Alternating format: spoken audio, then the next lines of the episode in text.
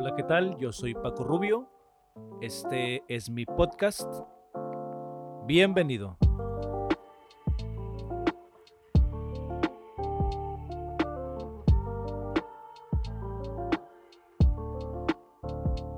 ¿Qué tal amigos? En este momento quiero hablarles acerca de un tema muy importante, personalidad y crecimiento de mi iglesia.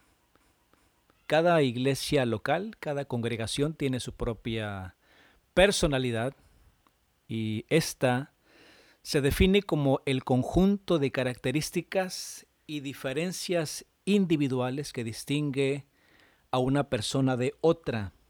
La personalidad también es la cualidad de las personas que le hacen diferente a los demás.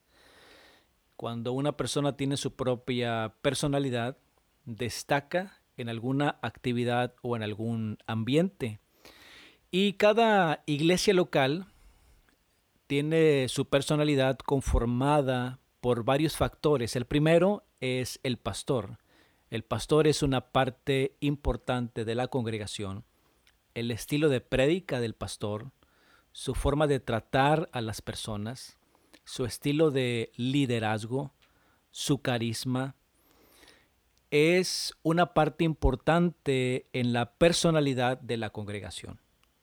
Número dos, la gente que se congrega es otro factor importante en la personalidad de la iglesia.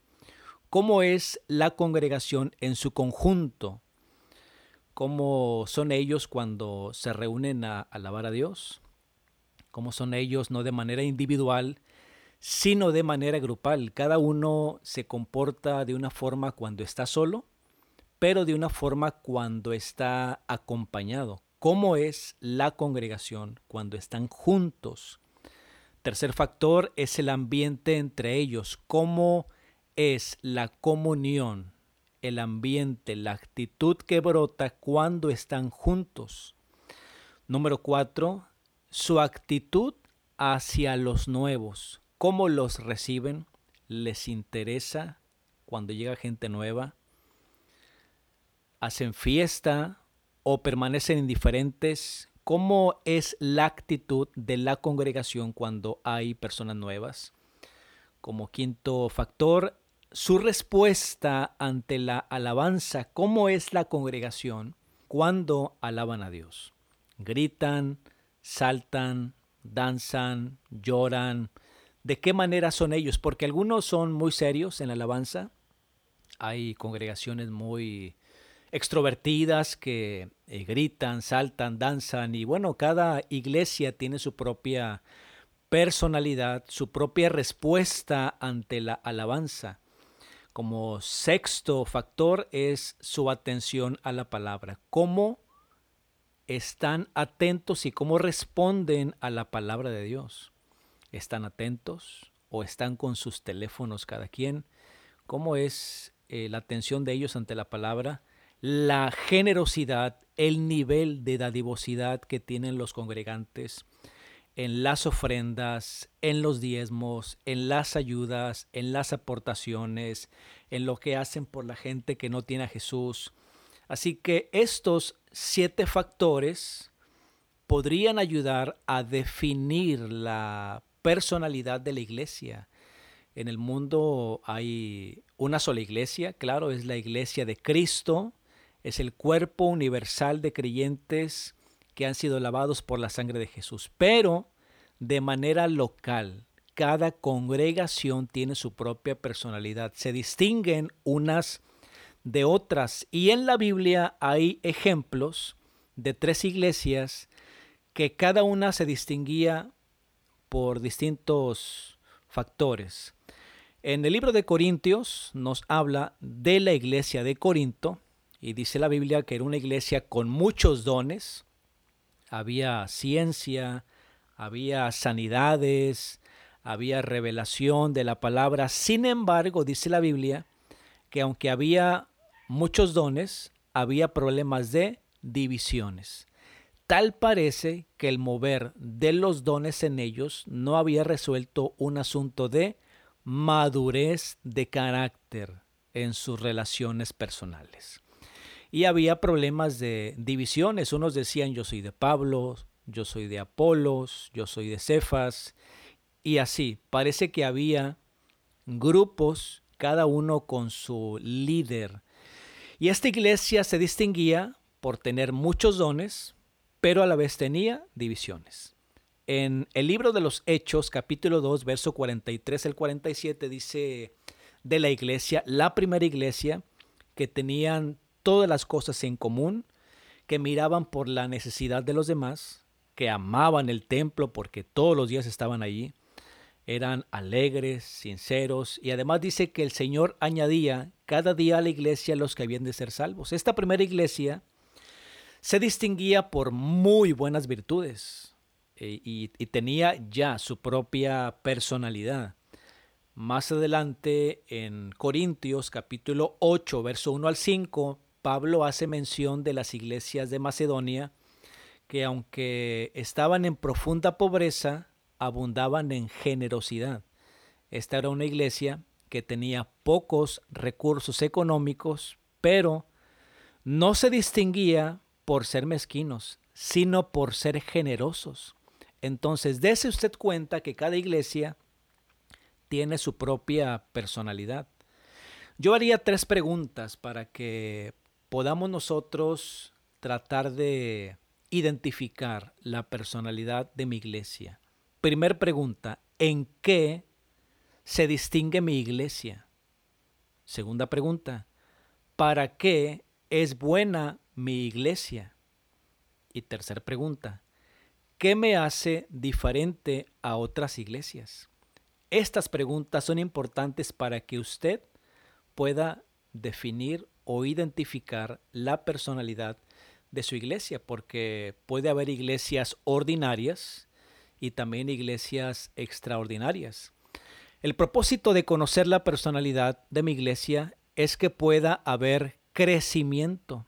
El crecimiento no es accidental no viene solo como resultado de la oración, sino debe ser intencional porque la iglesia debe querer crecer. Cuando la iglesia identifica su personalidad y cuando sabe qué carece, qué le falta, qué no tiene, qué no puede hacer, a dónde ha llegado, entonces la iglesia puede aplicarse y hacer lo que le falta, trabajar en sus áreas de oportunidad, equipar a su liderazgo, el pastor puede identificar sus topes, sus áreas débiles y trabajar para que pueda mejorar su vida. Porque cuando mejora el líder, entonces mejora el entorno y mejoran las personas. Cuando mejora la congregación, entonces mejora el cumplimiento de sus objetivos y la iglesia se vuelve más objetiva. Jesús desea que su iglesia se reproduzca, que crezca, que sea fructífera, porque una iglesia que da fruto es una iglesia que glorifica a Dios. Su palabra dice, sino que siguiendo la verdad en amor, crezcamos en todo en aquel que es la cabeza, esto es Cristo, de quien todo el cuerpo, bien concertado y unido entre sí por todas las coyunturas, que se ayudan mutuamente, según la actividad propia de cada miembro, recibe su crecimiento para ir edificándose en amor. Dese cuenta que hay una actividad, un mover individual, pero ese mover individual de cada miembro de la iglesia local se une al mover de todos y juntos dice que se ayudan mutuamente reciben crecimiento para ir edificándose en amor. Dice el texto, según la actividad propia de cada miembro. Cuando como miembros sabemos nuestra función, nuestro deber, a qué nos ha llamado Dios, qué nos toca hacer, podemos aportar algo a nuestra iglesia. No deberíamos buscar una iglesia que nos dé algo. Deberíamos nosotros tener la mentalidad de aportar algo a nuestra iglesia, porque si a mi iglesia le va bien, a mí me va a ir bien también. Si mi iglesia crece, yo voy a crecer también. Si mi iglesia tiene éxito de manera grupal, yo voy a tener éxito de manera individual. Si mi iglesia trasciende, yo como pastor, como líder y como congregante también voy a trascender. Hay unos estorbos para que la iglesia crezca y algunos de ellos son la división, la falta de visión, la apatía de los congregantes, la falta de amor, ágape, de carisma entre los creyentes, la pereza, el deseo de no hacer nada o ser indiferente y el conformismo. Cuando no se quiere crecer, no se va a crecer. Jesús no puede hacer que una iglesia crezca cuando la congregación no quiere crecer. Así que el deseo de Dios es que usted crezca, que su iglesia avance. La voluntad de Dios es que su iglesia se multiplique numéricamente en recursos materiales, económicos, pero sobre todo recursos humanos, que haya salvación de almas, personas nuevas, creyentes que le crean a Dios, que amen a Dios, que lleguen y amen su casa, que su corazón esté en la congregación, que se pongan la camiseta, que se pongan la gorra de su iglesia y que amen a su congregación, porque cuando amamos a nuestra iglesia, también estamos amando a Jesús. Así que, ¿cuándo ocurre el crecimiento de mi iglesia? Ocurre cuando se tiene la convicción bíblica de que es la voluntad de Dios que la iglesia crezca. Usted debe repetirse cada día, Dios quiere que mi iglesia crezca. Dios quiere que mi iglesia crezca y yo voy a crecer. Ocurre también cuando existe una fe ferviente y contagiosa, una fe que le crea a Dios por milagros, por sanidades, por provisiones, por reuniones avivadas, por salvación de almas. Ocurre también cuando el liderazgo se moviliza para ejercer y desarrollar el ministerio. Ocurre cuando la iglesia es estructurada para crecer organizadamente, en diseño, Ocurre cuando detecta y atiende oportunamente las demandas del mismo crecimiento. El crecimiento de la iglesia ocurre cuando la iglesia labora en campos productivos, campos nuevos y ocurre cuando hacen equipo el liderazgo local con el liderazgo pastoral. No es únicamente responsabilidad del pastor ni de solo la congregación, sino que somos un cuerpo en Cristo Jesús. Amado, Jesús desea darle crecimiento a tu iglesia. Jesús desea que tu congregación sea numerosa. Jesús desea que tu congregación impacte la comunidad donde vive. Jesús desea que tu iglesia trascienda más allá de donde hasta ahora ha llegado.